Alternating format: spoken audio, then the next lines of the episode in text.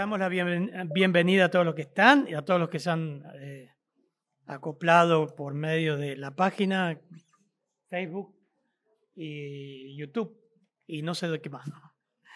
Pero hay, mucha gente, hay muchos hermanos que nos están mirando, no de esta congregación, sino de otras congregaciones. Y bueno, nos pone contentos. Siempre te animamos a no conformarte con mirarlo de tu casa, con el aire acondicionado, la estufa, estar...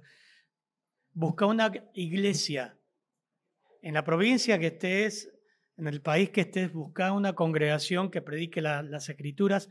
Necesitamos del pueblo de Dios. Dios diseñó la iglesia, no para que estemos solos en casa y dicen, bueno, ya me congregué. No, no, no. Ese no fue el programa de Dios. Es congregarte, y estar en medio de su pueblo. Hermanos, vamos a ir a Juan 3. ¿Qué pasaje que nos toca hoy? Juan 3, 16 al 21. El Evangelio según San Juan que seguimos estudiando, capítulo 3. Lo leemos nuevamente, lo leyó el hermano Walter al comenzar. Vamos a leerlo nuevamente. Dice, porque de tal manera amó Dios al mundo que ha dado a su, que ha dado a su Hijo unigénito, para que todo aquel que en él cree no se pierda, mas tenga vida eterna. Porque no envió Dios a su Hijo al mundo para condenar al mundo, sino para que el mundo sea salvo por él. El que en él cree no es condenado, pero el que no cree ya ha sido condenado porque no ha creído en el nombre del unigénito Hijo de Dios. Y esta es la condenación, que la luz vino al mundo y los hombres amaron más las tinieblas que la luz porque sus obras eran malas. Pero todo aquel que hace lo malo, porque todo aquel que hace lo malo, aborrece la luz y no viene a la luz para que sus obras no sean reprendidas. Mas el que practica la verdad viene a la luz para que sea manifiesto que sus obras son hechas en Dios. Padre, gracias. Gracias por tu palabra, Señor. Es un privilegio. Oramos para que tú obres a través de este instrumento de barro. Obres en cada corazón. De los que están aquí, de los que están viendo en su casa. Traigas salvación. Traigas un autoexamen, Señor. Solamente te pido que me ayudes a explicar el texto fielmente, Señor. Y sabemos que el resultado es tuyo, Señor. Tu obra conforme a tu designio, a tu voluntad. En tu nombre. Amén, Señor. Hermanos, estamos ante uno de los textos más conocidos por las iglesias evangélicas y por todos los tiempos. Martín Lutero dijo que este es el pequeño, es el Evangelio en miniatura. Es el mismo corazón del Evangelio. Desde que comenzamos Juan les dije que el Evangelio de Juan es netamente evangelístico. Usted aprieta el Evangelio de Juan y chorrea el Evangelio.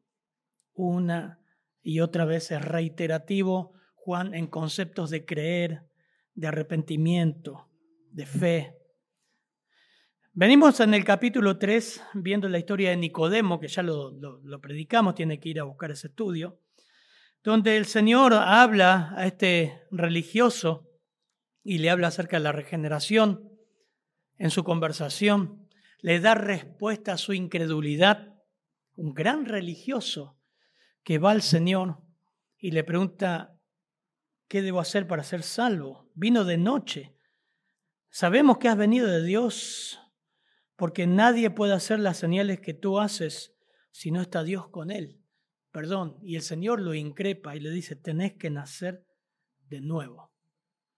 Y ahí el Señor culmina, no culmina porque sigue hoy, sigue hoy, lo lleva a través de Moisés a la serpiente de bronce, lo lleva a la cruz y dice, así es necesario que el Hijo del Hombre sea levantado para que todo aquel que en él cree no se pierda, mas tenga vida eterna, conceptos que se repiten. Hoy sigue Y ahora Juan va a acentuar el mensaje con Nicodemo. El Señor va a hablar y va a acentuar y va a mostrar las verdades del Evangelio, el contenido del Evangelio y las consecuencias del Evangelio. Interesante.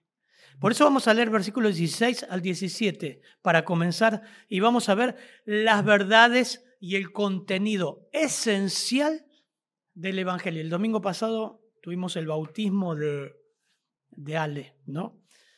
Tratamos de predicar lo mejor posible el Evangelio.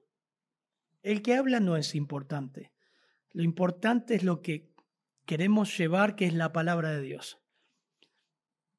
No sabemos qué ha pasado, solamente Dios sabe porque Él ve los corazones, yo no lo veo. Juan continúa de esa manera ahora abarcando el contenido del Evangelio. ¿Qué es lo que debe tener el Evangelio? Y es un pasaje, hermanos, para sacarle el jugo. Tienen el inductivo ya en sus celulares. Si usted quiere agarrar y empezar a contestar preguntas, amén. Mientras no esté mandando mensajes, mirando las redes sociales, no hay ningún problema. Tiene un blog, tiene papel, tiene lápiz, traiga, porque a partir de ahora el inductivo va a salir los domingos a la mañana. O sea que usted lo puede ir ya contestando el mensaje de este, el inductivo de este mensaje. Versículo 16 al 19, por favor. Al 17, al 17. Porque de tal manera amó Dios al mundo, que ha dado a su Hijo unigénito, para que todo aquel que en él cree no se pierda, mas tenga vida eterna. Porque no envió Dios a su Hijo al mundo para condenar al mundo, sino para que el mundo sea salvo por él. Bien. ¿Cuántas veces hemos leído? Creo que hasta lo sabemos de memoria, ¿no? Como dijo Lutero, es el, el Evangelio en miniatura. Hay, para tomar una manera de analizar el texto es tomar cada frase que incluye una acción de estos versículos. Y son, es la esencialidad del Evangelio. Miren, amó acciones, dio, crea, pierda, tenga, anote, ahí ya tiene una respuesta del inductivo. ¿eh? Pregunta número dos creo que. Acciones de Juan 3:16. La mejor forma es ver qué dice el texto. Este evangelio en miniatura, que tantas veces lo repetís como lorito ¿eh? o para testificar. Lo primero que nos dice que el contenido de este evangelio muestra la verdad de que Dios amó. Ninguna religión pagana transmite el concepto o ha transmitido en el tiempo bíblico el concepto de que Dios ama, de un Dios amoroso. Así no eran los dioses paganos que infundían temores, miedos. Amó. La palabra ahí es agapao. El tiempo que muestra el verbo, la acción del verbo acá, amó, muestra que un amor de Dios en acción que se remonta desde la eternidad pasada, fructifica en Belén, que hace poco vimos, y termina, concluye en el Calvario. Aquel amor rico, verdadero, lleno de comprensión, lleno de compasión, cargado de ternura y por sobre todo de majestad, fue evidenciado en el Evangelio y en la persona de Dios. Ahora, nosotros estamos viendo de tal manera amó. Cuando habla el texto de que de tal manera amó, nos habla de la intensidad o el grado incalculable, ilimitado del amor de Dios mostrado hacia el mundo. La palabra es cosmos. Quiero decirte algo, que estás escuchando esto. Ninguno, desde el que está hablando, ninguno de nosotros somos merecedores del amor de Dios. No tenemos nada, nada, no hay nada que el hombre o en el hombre que atraiga a un Dios de amor. El amor de Dios es porque así lo determinó soberanamente. No hay nada en nosotros que motive el amor a Dios. ¿Por qué? Porque por cuanto todos pecaron están destituidos de la gloria de Dios. No hay nada lindo bueno o santo en la humanidad caída. Mundos mundo, la palabra cosmos se refiere a, toda la humanidad. Dios demuestra su amor ahí. Aunque el término enteramente no puede estar enseñando la, salvación universal, que todos se van a salvar, pues el contexto van a ver del versículo 18 en adelante, nos dice claramente que la salvación es limitada. El contexto enseña que los que no creen, los que no creen serán condenados. Solamente los que sean regenerados y los que crean van a ser salvos. Dice primera de Juan, primera de Juan 2.2, dice, Él es la propiciación por nuestros pecados, y no solamente por los nuestros, sino también por los de todo el mundo. La intensidad del amor de Dios. Pablo lo vuelca cuando, hermanos, nos, nos cruce la idea de que, pero Dios no nos ama porque, ¿por qué nos pasa esto? ¿O por qué sufrimos esto? Queda demostrado en este versículo. Y miren, Gálatas 2.20. Gálatas 2.20. El apóstol Pablo lo dice bien fácil de entender. Con Cristo, seguramente escuchaste este pasaje, con Cristo estoy juntamente crucificado y ya no vivo yo, más vive Cristo en mí. Y lo que ahora vivo en la carne, o sea, estando en el cuerpo, lo vivo en la fe del Hijo de Dios, el cual me amó y se entregó a sí mismo por mí. ¿Dónde ves el amor de Dios? La entrega que Él hizo por tu pecado. La intensidad del amor de Dios se, se ve en la cruz, entregándose por nosotros. El término amar es el término agapao, se encuentra, miren, 35 veces en el Evangelio de Juan, 31 veces en el Evangelio en Primera de Juan.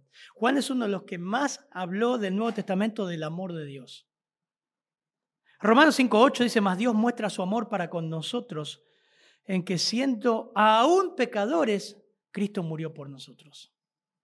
Primera de Juan 4:10 nos dice, "En esto consiste el amor, lo que recién les decía. No en que nosotros hayamos amado a Dios, porque nosotros no amábamos a Dios. Nosotros aborrecíamos a Dios, odiábamos a Dios con nuestra vida. Nosotros tenemos la capacidad de amar a Dios cuando somos salvos. En esto consiste el amor, no en que nosotros hayamos amado a Dios, sino en que Él nos amó a nosotros y envió a su Hijo en propiciación por nuestros pecados. Nosotros le amamos a Él. ¿Por qué? Porque Él nos amó primero.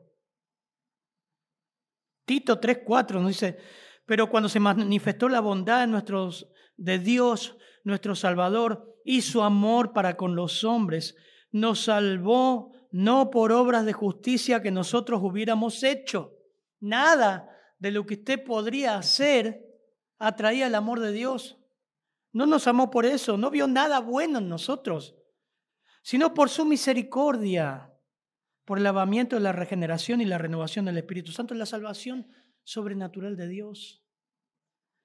De tal manera, qué intensidad y ahora empieza a explicarlo con la otra acción.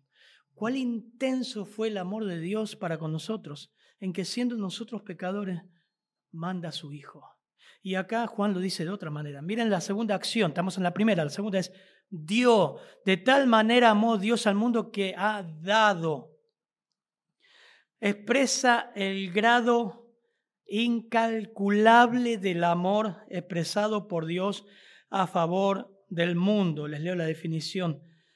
La característica esencial del amor ágape es el dar. Y lo que Dios hizo es la expresión suprema de ese amor. Algunas traducciones, algunos traducen ha enviado o envió, pero le quita el impacto del verbo dar, que la forma que está ahoristo, la forma que está dada significa que dio de una vez de una vez dio a su Hijo. Lo dio. Y no es algo impuesto a Dios o forzado sobre Él desde afuera. Ha dado, traduce un verbo en tiempo ahorita, como es el caso del verbo amó. Nos amó desde la eternidad. Él decidió dar a su Hijo por nosotros. Hay un pasaje que es Romanos, por favor, 8:32, ilustra este, esta verdad. El apóstol Pablo, Romanos 8, 32, miren lo que dice. El que no escatimonia a su propio Hijo, sino que lo entregó por todos nosotros, ¿cómo no nos dará también con él todas las cosas? Dijo, no escatimó. Yo busqué esa palabra escatimar. Y significa escatimar significa cercenar, disminuir o escasear lo que se lo que se ha de dar o hacer acortándolo todo lo posible. Pichulear, decimos los ¿no? Pichulear, acortar. Eso es escatimó. Pablo dice, Dios no pichuleó con nosotros. Dios no escatimó, dio a su Hijo. Ah, pero ¿por qué pasan tantas guerras en el mundo? ¿Dónde está Dios? ¿Dónde está su amor? Ahí está, en el mismo lugar que siempre, la cruz. Pero ¿por qué el mundo sufre tanto? ¿Por qué pasan tantas cosas? Fíjate la verdad de Romanos 1. Fíjate la consecuencia que trajo el pecado, el odio, la enfermedad, la muerte. Pero él no escatimó. Y fue tal la intensidad que de tal manera amó Dios al mundo que dio. Y dice, la, dice también esa verdad de que dio a su Hijo unigénito. ¿Saben que nunca el Señor usó ese nombre para sí mismo? Así que esto es un agregado de Juan no escatimó a su hijo, su único hijo. Yo creo, no sé, se lo voy a preguntar a Juan en el cielo, quizás usted también, que Juan estaba pensando en Abraham, su hijo unigénito. Génesis 22, 2 aparece el mismo concepto. Toma ahora a tu hijo unigénico, unigénito, único, Isaac, ¿A quién amas? ¿Se acuerdan que lo vimos en Juan?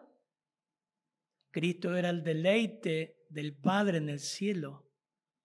¿A quién amas? Vete a la tierra de Moria y ofrécelo allí en holocausto sobre uno de los montes que yo te diré. Fue la prueba suprema que Abraham tenía por Dios. Fue su disposición a sacrificar su hijo y a una escala mucho mayor es lo que hizo el Señor. La diferencia que en el momento que Abraham bajaba el puñal para sacrificar a su hijo, una gran prueba que Dios puso en Abraham, Dios agarra la mano de Abraham y dice, no hagas eso. Y le dio un, un animal, para un cordero, para que sacrifique. Y ese cordero hablaba de Cristo con la, diferencia abismal, la escala mucho mayor que con el hijo. El hijo clamó, Elí, Elí, lama sabatagni, Padre mío, ¿por qué me has desamparado? Ahí bajó el Señor el puñal y mató a su hijo. Lo dio. El hijo unigénito. Tercera verdad que aparece en Juan 3:16. Crea de tal manera que crea, porque de tal manera amó Dios al mundo que ha dado su hijo único, para que todo aquel que en él cree, Dios amó y dio su Hijo con un solo propósito, que se expresa continuamente en Juan, que crean, que crean. Todo aquel significa, expresa la amplitud, todo aquel que cree que todos, la idea que el Evangelio llegue y todos crean. Pero lamentablemente es restrictivo, porque Juan 1.12 dice, más a todos los que lee, ¿a todos los que? No escucho. Juan 1.12.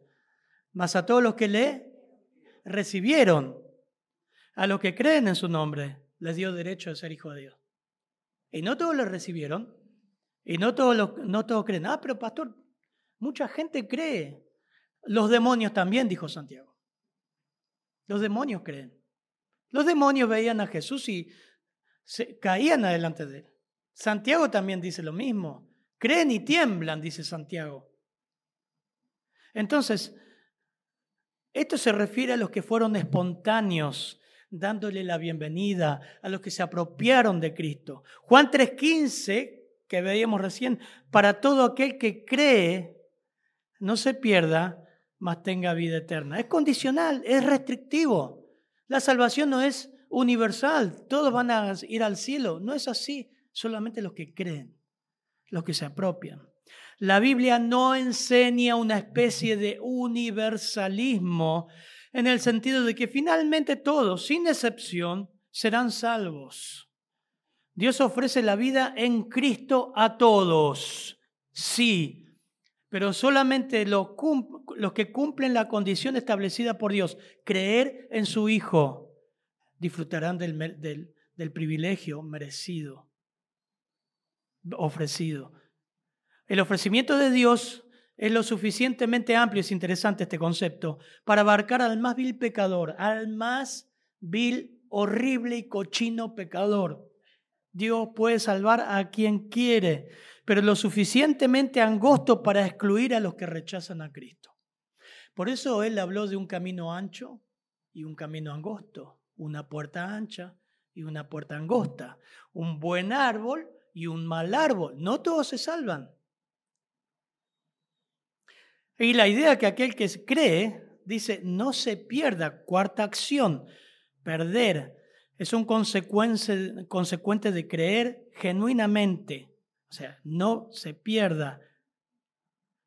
La salvación genuina no puede perderse nunca. Los verdaderos creyentes los guarda el poder de Dios, serán preservados por Él, nunca se perderán, perderán, siempre permanecerán, siempre serán seguirán al Señor.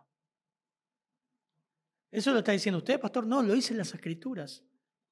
Hebreos 10:35 dice, pues no perdáis pues vuestra confianza, que tiene grande galardón, porque os es necesaria la paciencia, para que habiendo hecho la voluntad de Dios obtengáis la promesa.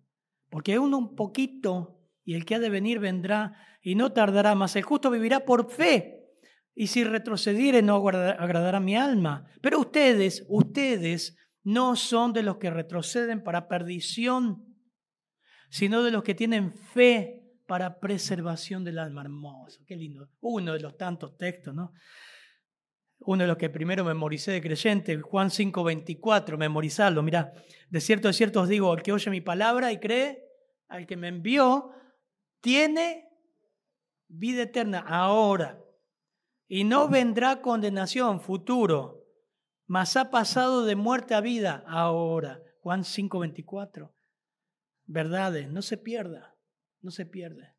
Hermano, el que verdaderamente ha conocido al Señor, le ha seguido, lo ha abrazado, se ha apropiado, se ha, se ha comprometido con Él, no se pierde, permanece, persevera, persevera, persevera. Es interesante. Y dice, tenga vida eterna. No se pida sino que tenga vida eterna. En quinto lugar, la última acción de Juan 3, 16. La, la, la, idea que expresa el deseo eterno de Dios y el propósito para la cual vino Cristo. El propósito prioritario de este evangelio que se repite varias veces es que tenga vida eterna. Juan 20, 31 dice, pero estas cosas, les, voy a dar texto, porque estoy leyendo yo solo. Juan 20, 31 dice, estas cosas se han escrito para que creáis en que, que Jesús es el Cristo, el Hijo de Dios, y para que creyendo tengáis vida en su nombre. Concepto que continuamente afirma. Es una vida que pertenece al futuro, esto es interesante, la eternidad, pero que es una posesión presente. Ahora, dirían los gringos, now, ahora. El adjetivo eterna, que es amonios, aparece 17 veces en el Evangelio de Juan, seis veces en Primera de Juan, y va acompañado de, de vida. Indica una vida diferente en calidad, que caracteriza la era presente y más, tal como se usa aquí, el nombre y adjetivo tienen un sentido cuantitativo. Se trata de una vida que nunca termina. Un autor escribió, dice, se debe creer en el unigénito Hijo de Dios, pero Jesús menciona la necesidad de la regeneración antes de creer, nacer de nuevo. Nicodemo, la obra de Dios dentro del alma siempre precede a la obra de Dios en el que el alma coopera con fe dada por Dios. A Dios sea la gloria. Dios inicia eso. Por eso quizás en esta mañana te pueda llevar, si estás en tu casa o acá, a clamar a Dios y decir, Dios, dame vida, porque me doy cuenta que no soy creyente. Dios, quiero clamar que perdones mis pecados, que la verdad de este Evangelio se apropie, me pueda apropiar en mi vida, porque evidentemente nunca entendí nada. Y quizás Dios te está llevando como a Nicodemo.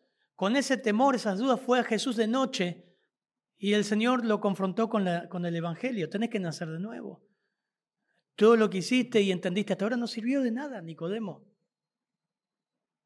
¿Cómo tú, maestro de Israel, no entiendes estas cosas? Hermano o, amigo que estás viendo esto, no importa los años de iglesia que vayas, no importa la cantidad de años, no importa si tu mamá te leyó la Biblia, si oraste con tu abuelo, si tu bisabuelo era Spurgeon, vos tenés que nacer de nuevo. Tenés que tener una relación con Cristo, tenés que apropiarte de Él. Y ahora lo explica en forma negativa. Versículo 17, por favor. La misma verdad, pero en forma negativa. 17. 17.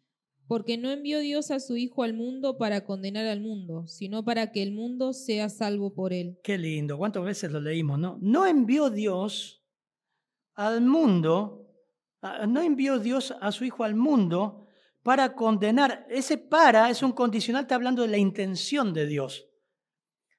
La intención de Dios no era condenar al mundo, sino para que el mundo sea salvo por él.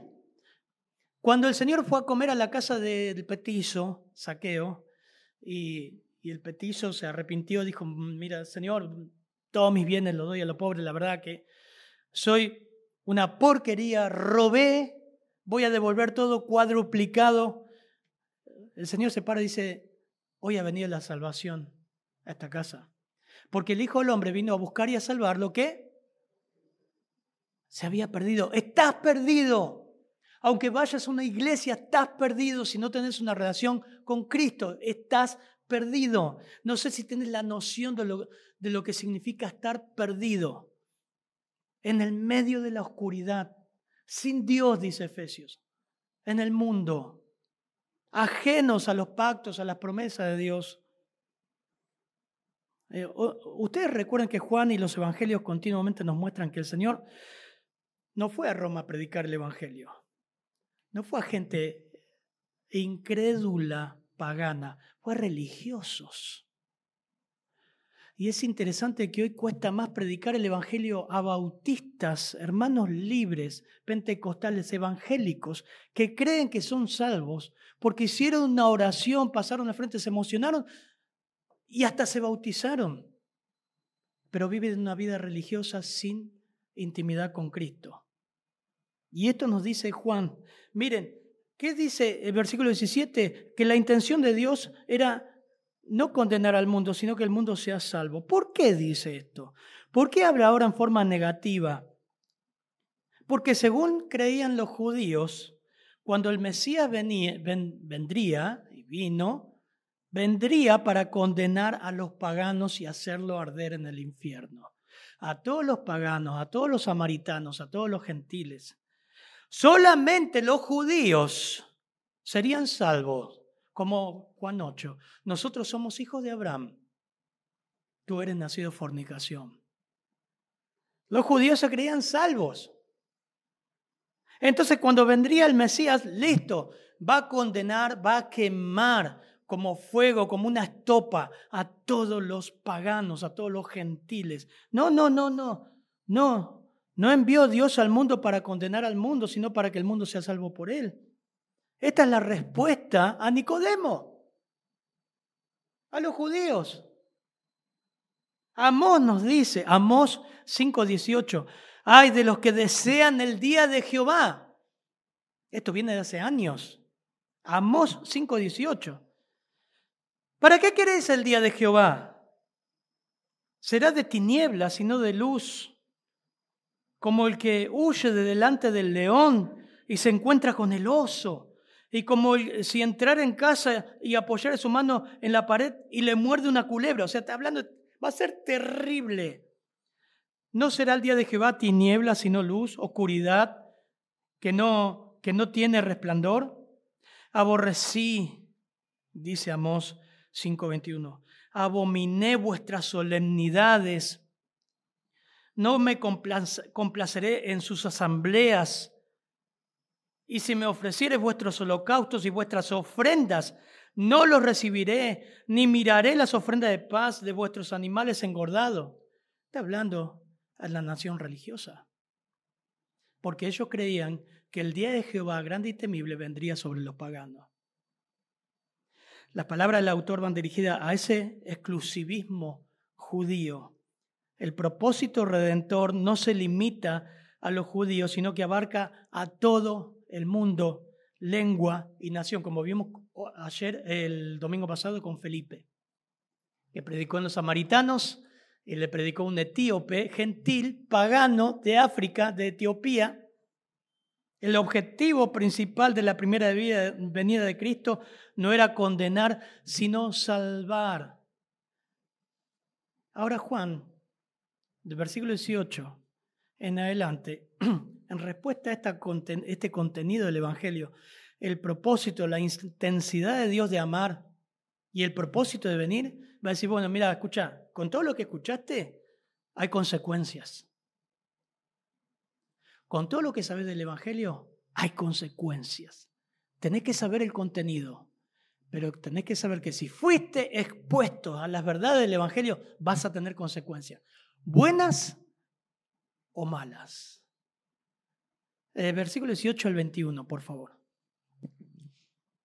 El que en él cree no es condenado, pero, pero el que no cree ya ha sido condenado, porque no ha creído en el nombre del unigénito Hijo de Dios.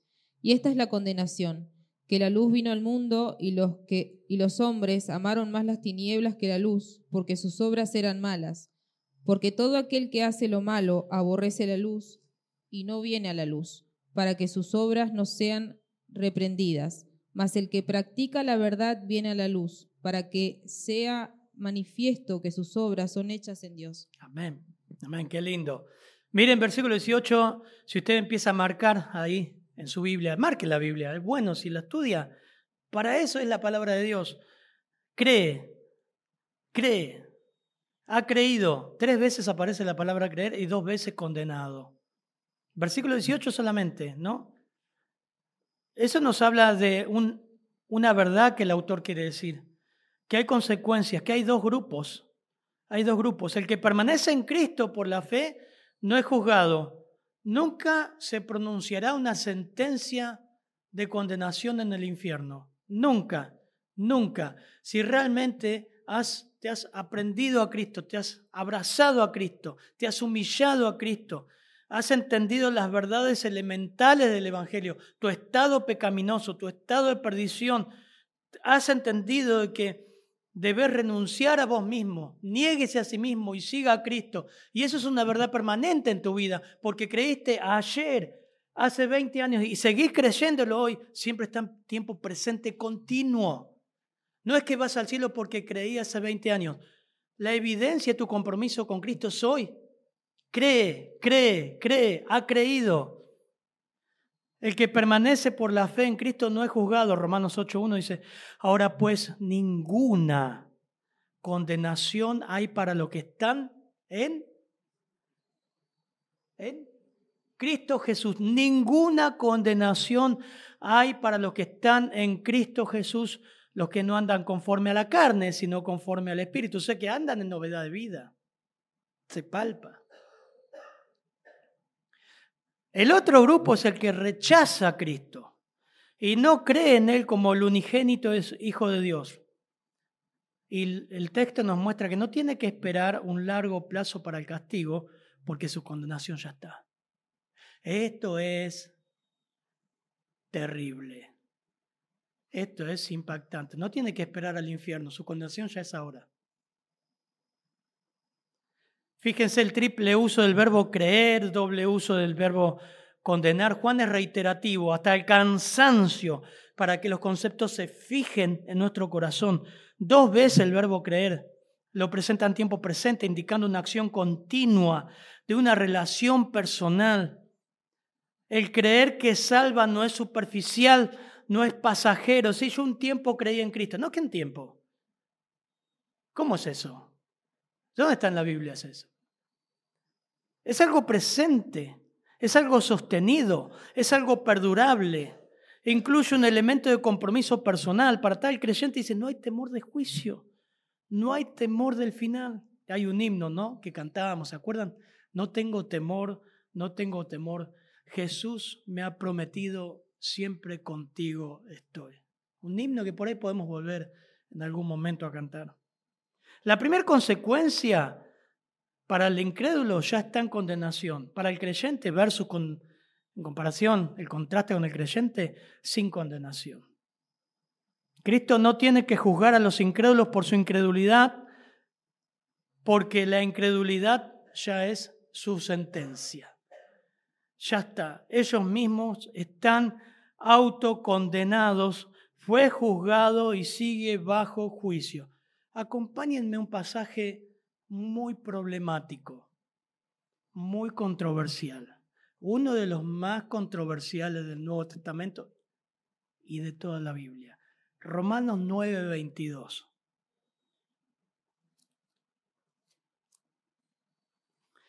sí, sí, lo tenés. Romanos 9:22. ¿Y qué? Si Dios queriendo mostrar su ira y hacer notorio su poder, soportó con mucha paciencia los vasos de ira preparados para destrucción. Y 23, así vemos el contexto. Y para hacer notorias las riquezas de su gloria, las mostró para con los vasos de misericordia que él preparó de antemano para gloria. ¡Wow! Si me meto acá no salgo más. ¡Qué texto! Dos destinos, dos grupos vasos preparados para destrucción. La idea ahí preparados que se preparan a sí mismos. ¿Qué es lo que los prepara para destrucción? Su incredulidad. Su incredulidad. Están en condenación. Pero el que cree no es condenado. Pablo dijo, ¿qué pues diremos a esto? Si Dios es por nosotros, ¿quién contra nosotros? La primer consecuencia para el incrédulo que se rechaza a Cristo ya está en condenación. No es que muere y va al infierno. Sí, obviamente, muere ahora, va al infierno. La solución, ahora arrepentite. Ahora deja tu incredulidad y abraza a Cristo. Es la única, es la única. La fe salvadora va más allá de un asentimiento intelectual, un asentimiento intelectual de los hechos del Evangelio.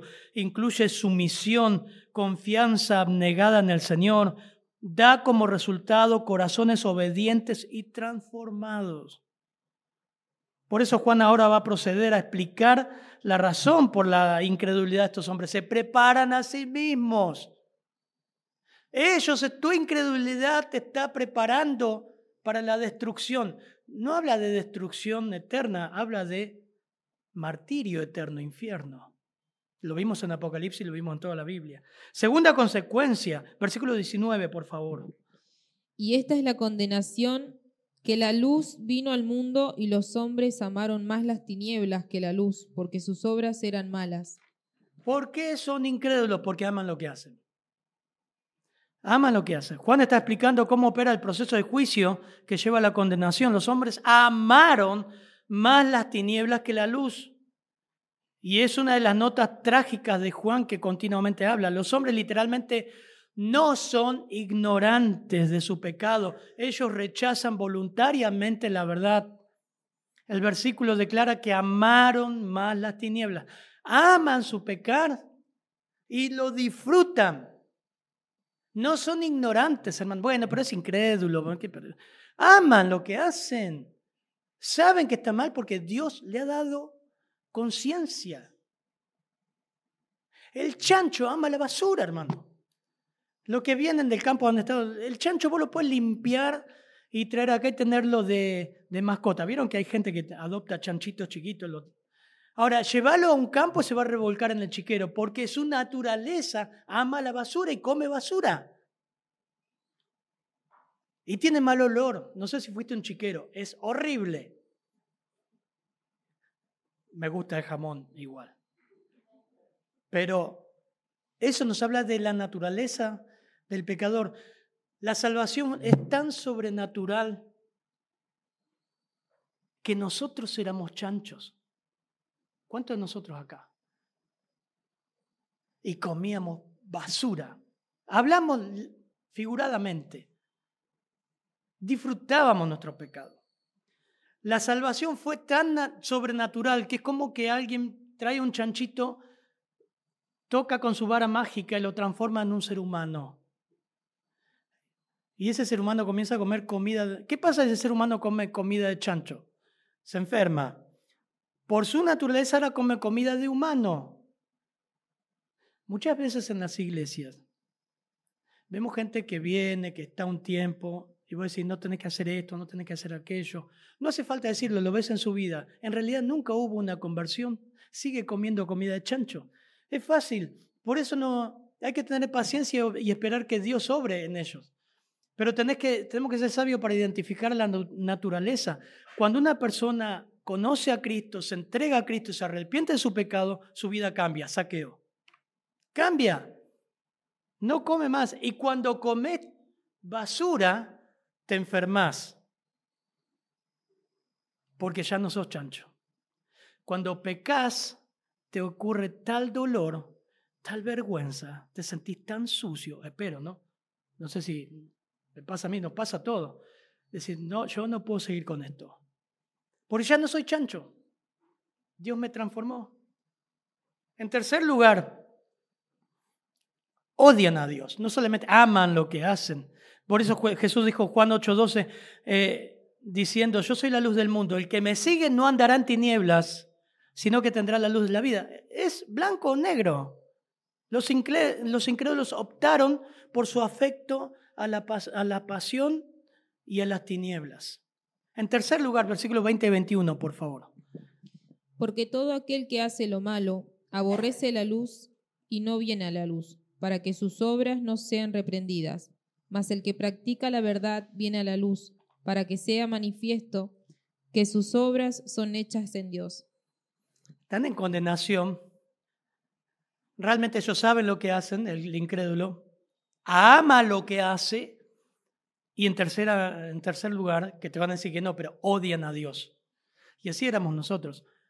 Rechazamos a Cristo, rechazamos a Dios. O sea, el incrédulo forma un Dios en su mente como una idolatría. Él tiene un Dios que dice, rompa el vidrio en caso de incendio. Lo usa, ¿no? Él tiene un, Dios a su imagen y semejanza. Un Dios mentiroso, un Dios que lo puede manejar, no el Dios de verdad, no el Dios que tiene que dar cuenta. Porque en verdad cuando vos le presentás el Evangelio lo rechaza, lo odia. Lo dice el versículo 20, todo aquel que hace lo malo aborrece, la palabra dice, odian, odian la luz, odian, saben que revelará su pecado, ellos sellan su propia condenación rechazando al único que puede salvarle. Es interesante la palabra malo. Miren ahí versículo 20, ¿lo ven? Porque todo aquel que hace lo malo, seguro que por su mente está pensando el sexo, droga, rock and roll y cuánta cosa más, eh, los pecadores. ¿Saben que no dice eso? Miren lo que es malo. La palabra malo ahí, el griego, está hablando de algo liviano o sin valor. o que pasa la vida haciendo cosas triviales, o que pierde su tiempo, que defrauda el propósito de Dios, vanidades. ¿Se acuerdan que Eclesiastés, vanidad de vanidad, de vanidad de vanidad, todo vacío? Está hablando de una persona que realmente no le importa nada y de su tiempo hace lo que se le da la reverenda gana, no toma en cuenta a Dios, no lee su palabra, no le interesa, no le interesa congregarse. Lo invitás, lo invitás, lo invitás, pero no le interesa. Porque ama sus vanidades. Todo aquel que hace lo malo, por eso te va a dar cuenta la gente que deja de congregarse, que no viene más. Y vos estás animando. Tenés que llevarle a un punto de decir, hermano. Bueno, no, hermano. No digan fácilmente hermano a nadie, dice Juan. ¿Crees que has nacido nuevo? Porque una persona que ha nacido nuevo no puede estar sin, estar insertada en la vida no puede decir, Yo me congrego en mi casa. Yo estoy bien con Dios teniendo mi comunión. Eso es mentira. Pero acá habla de malo, de algo, eh, está hablando de cosas triviales, vanidades. Efesios 4:17, miren, continuamente, el Nuevo Testamento también habla de vanidades. Nosotros estábamos con mentes en vanidades. Efesios 4:17. Esto pues digo y requiero en el Señor, que ya no andéis como los otros gentiles que andan en la vanidad de sus mentes. Y uno más, uno más, sí teniendo el entendimiento entenebrecido, ajenos de la vida de Dios por la ignorancia que en ellos hay, por la dureza de su corazón.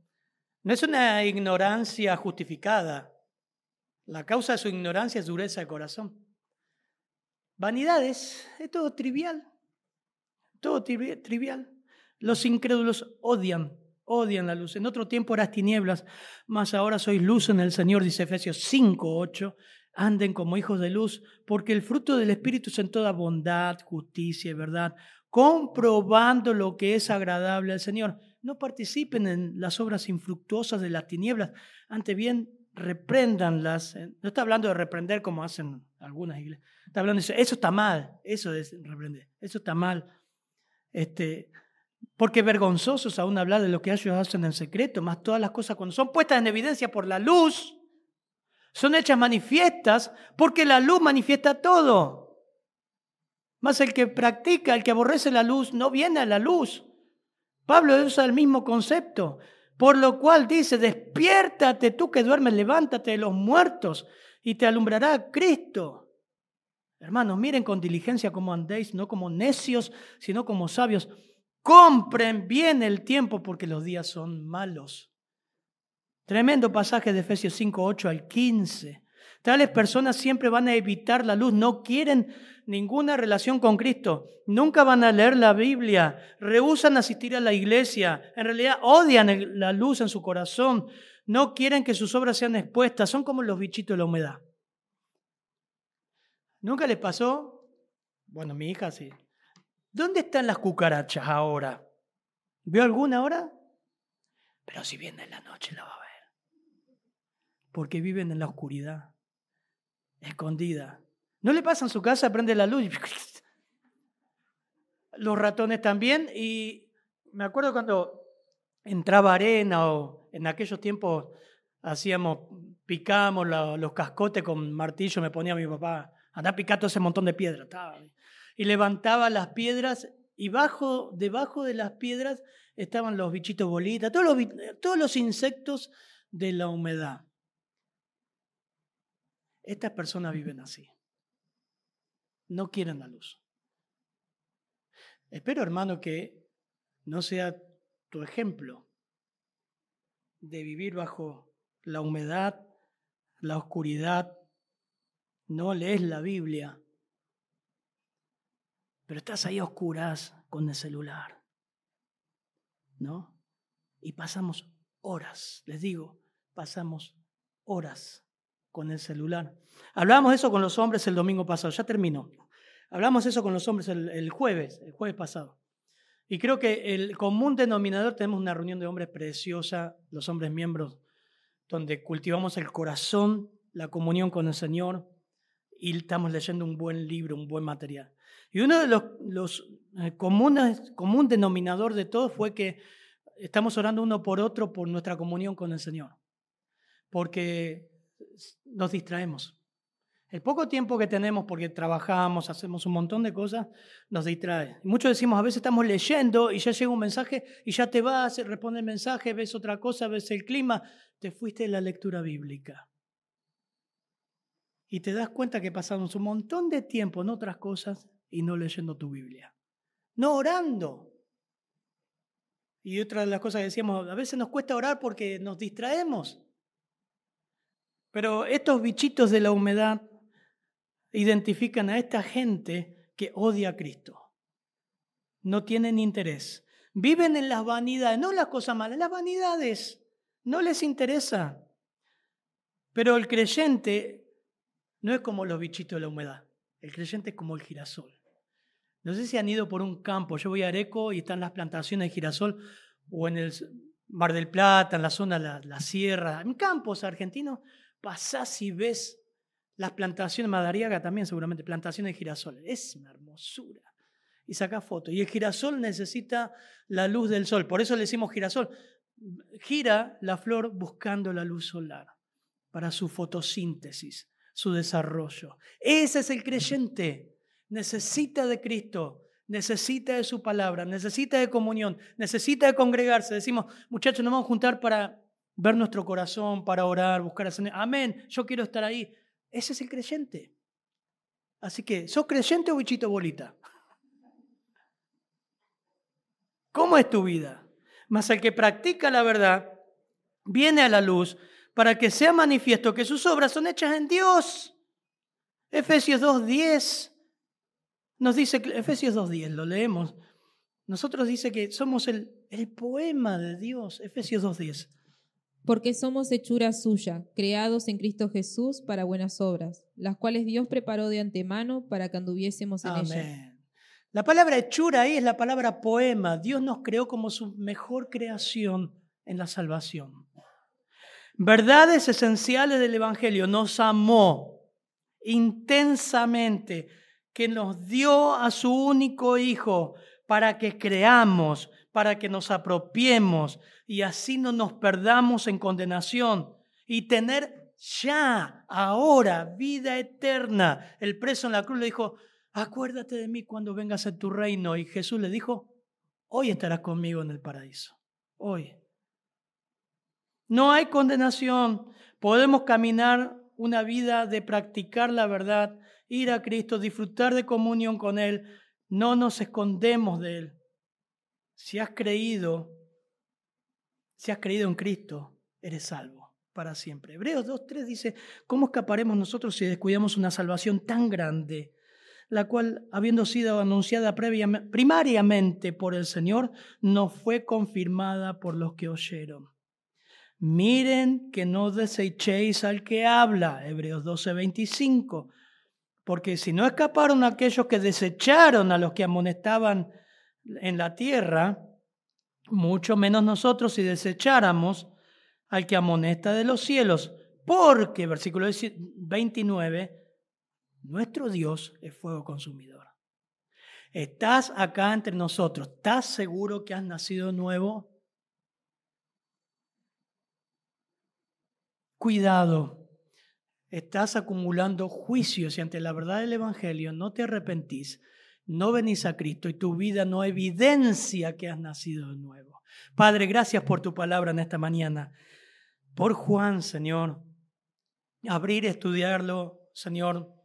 Nos acomoda todas las ideas, pero más allá de eso, Señor, nos muestra cuán privilegiados que somos de que tú un día nos alcanzaste con el Evangelio Estábamos en este mundo y en condenación, como dice Efesios, lo mismo que todos los demás.